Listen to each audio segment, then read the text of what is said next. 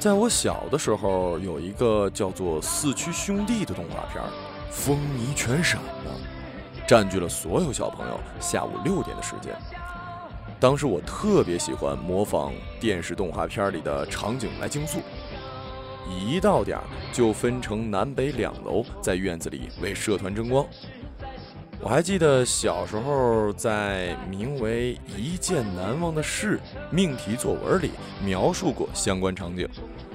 我的班主任因为我用像刚放开绳的野狗一样迅速，形容在起点窜出去的小朋友，这一事儿对我进行了严肃的批评，并让我给全院的小朋友进行公开道歉。那时在四驱界。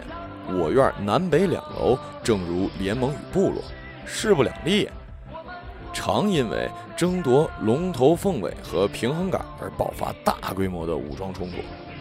二胖每次在冲突发生时，充当和事者的角色，哎，使劲劝大家不要打了，反正这些东西都是垃圾，你们到底为什么能看上眼啊？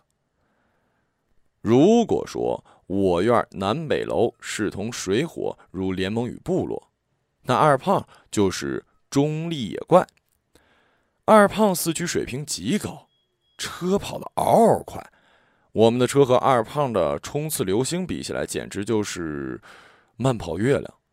当时南北两派系皆想拉起入伙，还开出了小霸王游戏卡的筹码。但二胖。不为所动，坚持表示对江湖纷争不感兴趣，自己只是想单纯的成为一名竞速少年，速度之王，只是虚名。与风相竞时的畅快，乃是人生乐事啊！与风相竞时的畅快，乃是人生乐事啊！我们都知道这是二胖的托词。二胖在奔跑时无法飙风，只能憋红了脸甩奶。他的体型让我们踢球时只能分配他充当守门员的角色，但此阵型常有奇效。毕竟，当你攻打对方大门时，压根儿看不到被对方守门员挡住的球门在哪儿，这事儿呢还是很伤士气的。其实二胖自身没什么科技水平，他只需要把车装上电池，然后打开开关，接着原地坐等第一名，如同你去大保健只需要交钱，然后躺在床上一样，出工不出力。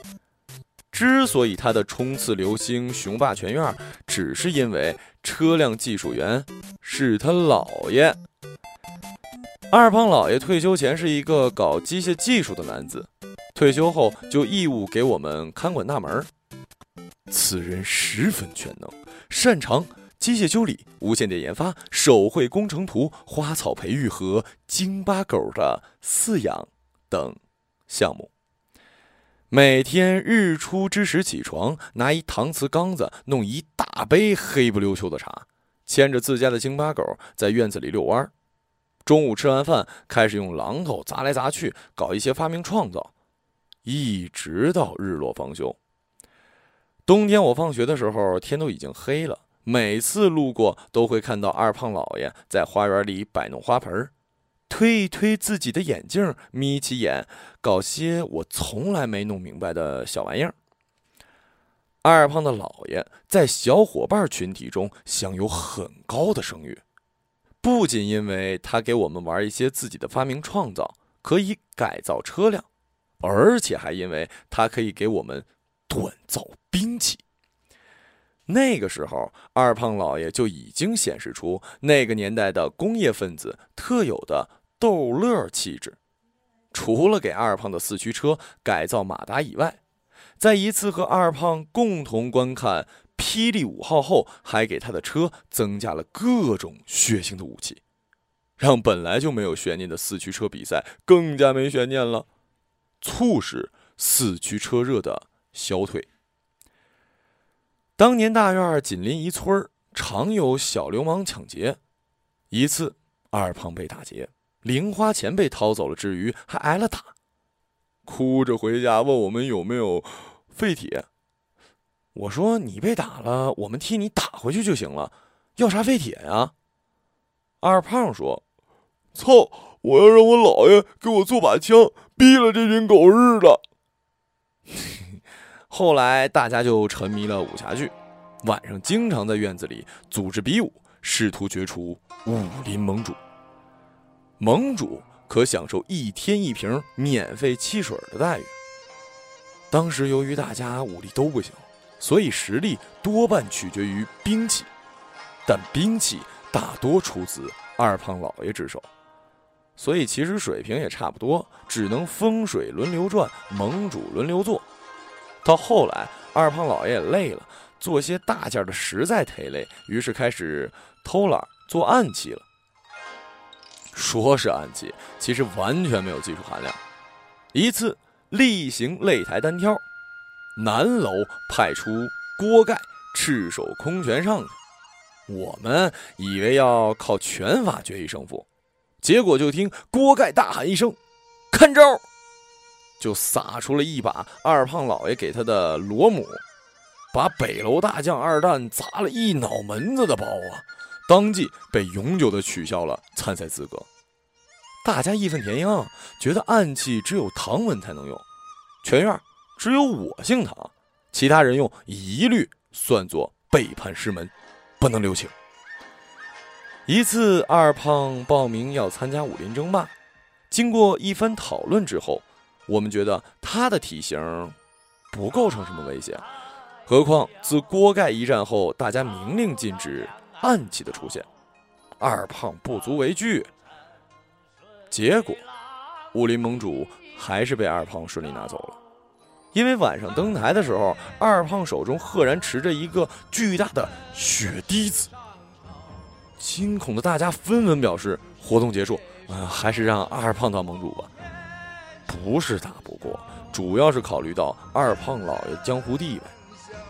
毕竟二胖老爷德高望重，应该采取我国传统方式，也就是禅让制来决定武林盟主的归属。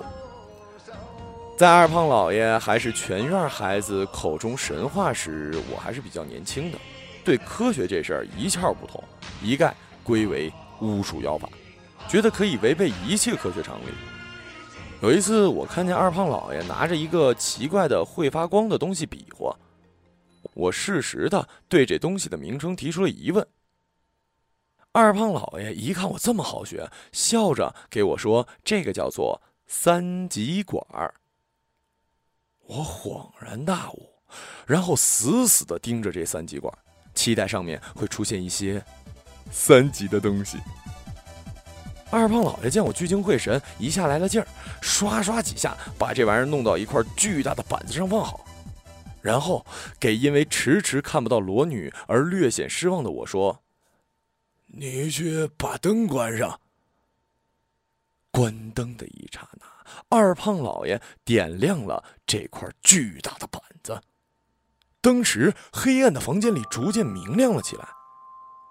时隔多年，我已经忘记了当时的具体场景，只记得在特卡波湖仰望星空时，有这样的感觉。那时我对我朋友罗伯特说：“我在中国也看到过这样的场景。”罗伯特说：“得了吧。”你看的是不是 Windows 的屏幕保护程序啊？人的记忆总会将过去的事情美化。我一度忘记了那个奇怪但却发光的大板子是什么东西，只记得壮观的让幼年的我呆望了许久。那时我问二胖老爷：“这是什么东西啊？”二胖老爷笑眯眯的回答：“这是回忆。”这个颇为文艺的回答困扰了我许久，因为我觉得吧，人只有老一点才能有回忆，而恰恰那时我还小，没有什么可以让我怀念的事情。我每天惦记的就是回家看动画片，从来不知道“故人”和“故事”二字的含义。好像那时我还挺盼望着有东西可以回忆的，直到如今，我飘来飘去，身边的人来了又走，已经对告别和重逢麻木的时候，我才惊觉，原来自己曾经一直渴求的回忆，往往伴随着失去。只有失去了，你才会回忆。反正啊，人总是不太珍惜现有的东西。那块巨大会发光的板子，曾让我以为二胖老爷是光能使者。但据说二胖老爷退休之前还并不通晓电子技术，只是擅长机械方面的事情。可退休之后便开始钻研电子事业，自己弄些无线电台玩。虽然我觉得从那些电台的外观来看，他更可能是想联络外星人。我一直觉得哈，二胖老爷在电子界的巅峰就是那块巨大的电子板。可能因为那时我觉得大就是牛逼。篮球比乒乓球就是牛逼，广场舞就是比芭蕾舞牛逼。我大中华国土面积比别人大，我大中华就是牛逼。我一直疑惑，既然二胖老爷有空学习电子技术，为什么不学习一下厨艺呢？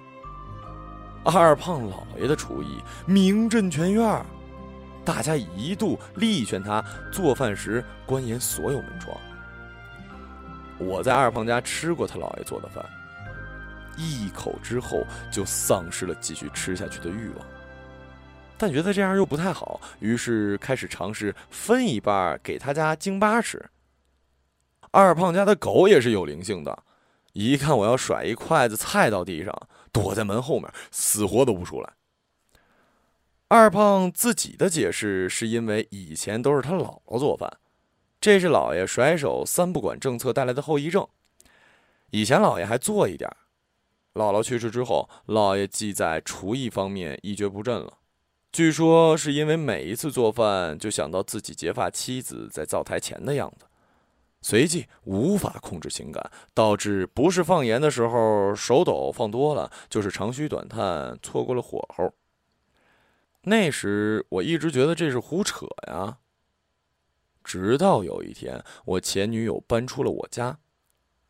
两个星期内，我尝试一个人盯着灶炉出神儿，我才终于体会到这种感受啊！我记事以后就没见过二胖的姥姥，她很早就去世了。二胖说，就是一普通的妇女，和姥爷一起度过了最难熬的那些年，然后在本该享福的岁月里，一朝撒手人寰。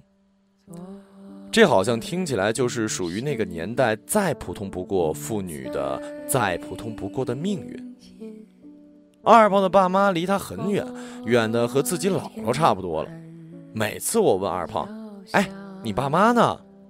他说：“在远方。”于是父母离家的留守儿童二胖，家庭结构非常简单：二胖、二胖姥爷。和二胖姥爷的狗，二胖姥爷有时候在院子里晒太阳，就独自念叨：“兰儿啊，你说你要是在，也不知道嫌热不嫌热呀。”我是不知道二胖老爷对二胖姥姥的感情。去二胖家的时候，好像只有一张黑白照片摆在柜子上。二胖老爷也只是偶尔提起他和二胖姥姥的曾经，例如那时候家里穷，呃，二胖的姥姥是怎么操持一家让大家都吃饱饭，例如怎么含辛茹苦的喂养了自己的孩子，反正那个年代的妈妈们的事迹听起来简直就是传说。后来，这三口之家里那只年迈的京巴狗，先走了。在一个明媚的下午，在二胖老爷的脚边无疾而终。二胖哭得很伤心，我们也是。毕竟这只狗平时在我们打闹的时候，经常会充当大内侍卫的角色，坐在大家旁边看热闹。时间久了，大家也就当他是自己人了。后来那只狗老的有点跑不动了，我们还经常去喂它点吃的。二胖老爷曾看着京巴狗，说：“人和狗差不多，老了都是动不了，卧在那儿不动。有机会回忆一下这一生。”那天，二胖老爷却什么也没说，一个劲儿的安慰我们，说这世界上有生命的动物都有一天会死，不像植物花谢花开，人和动物死了，只能等下辈子了。二胖哭着问老爷，说你能发明个东西把他救活吗？二胖老爷说：“生死有命，这不是我做个什么东西他就能活的，不然我早就发明个什么救活你姥姥了。”二胖说：“那我以后上了大学，发明个什么东西救活乐乐和我姥姥，一下就救活了，再也死不了。”二胖老爷笑了笑，摸了摸二胖的脑袋，什么话也没说。后来，二胖老爷给京巴乐乐做了一小棺材，自己削的木头，上了漆，还订了一个铁皮风车，准备埋在院子外面的一片地里。埋下去的时候，我们说：“这风车怎么埋呀？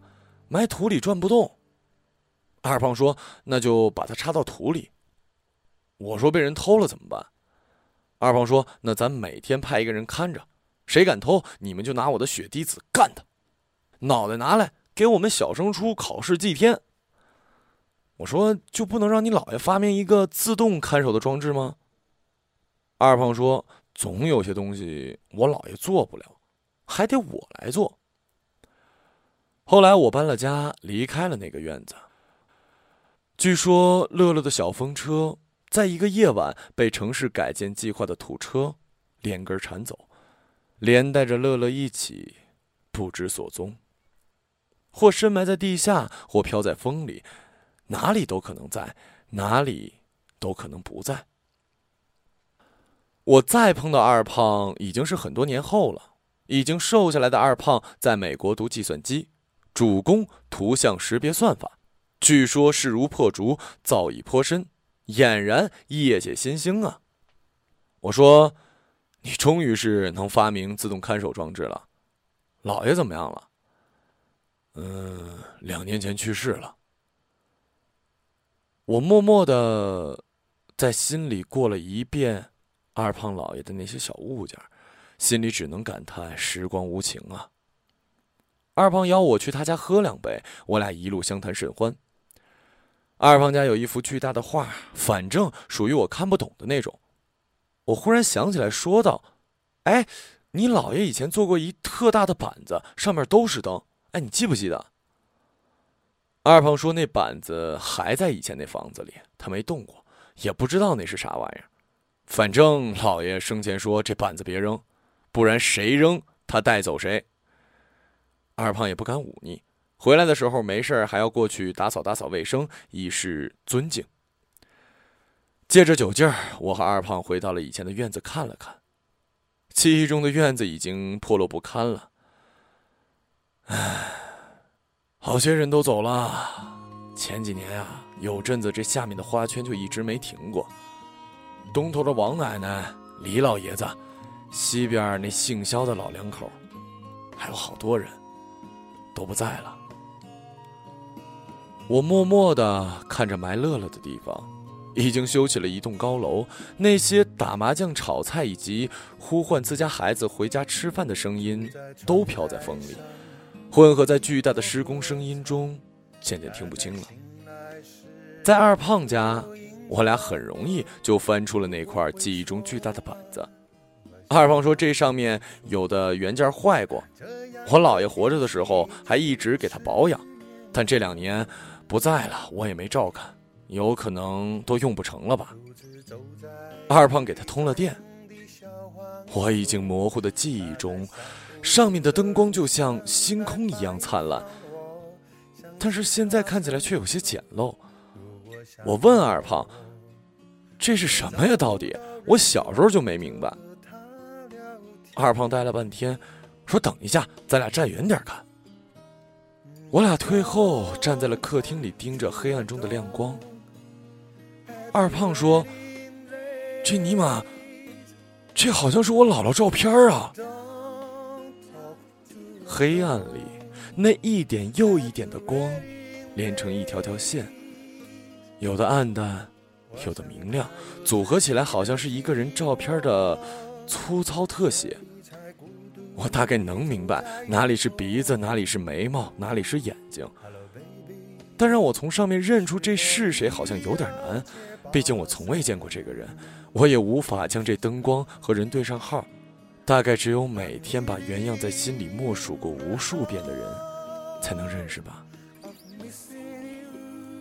这真是你姥姥啊？不然这是谁呀？那时候我突然想起了那个笑眯眯老人的声音，他一边看着我，一边告诉那个一脸茫然、压根儿不会懂的孩子说：“这是回忆。”从纱窗刮进来的风，有点大，卷起好些过去日子里的尘埃。我眯着眼睛，那些或明或暗的灯光，却能让我看到方向在哪儿。我想，过去的日子里，二胖的姥爷也是这么觉得的吧。在心灵的衣裳不再属于我，是否想到我？他对你好吗？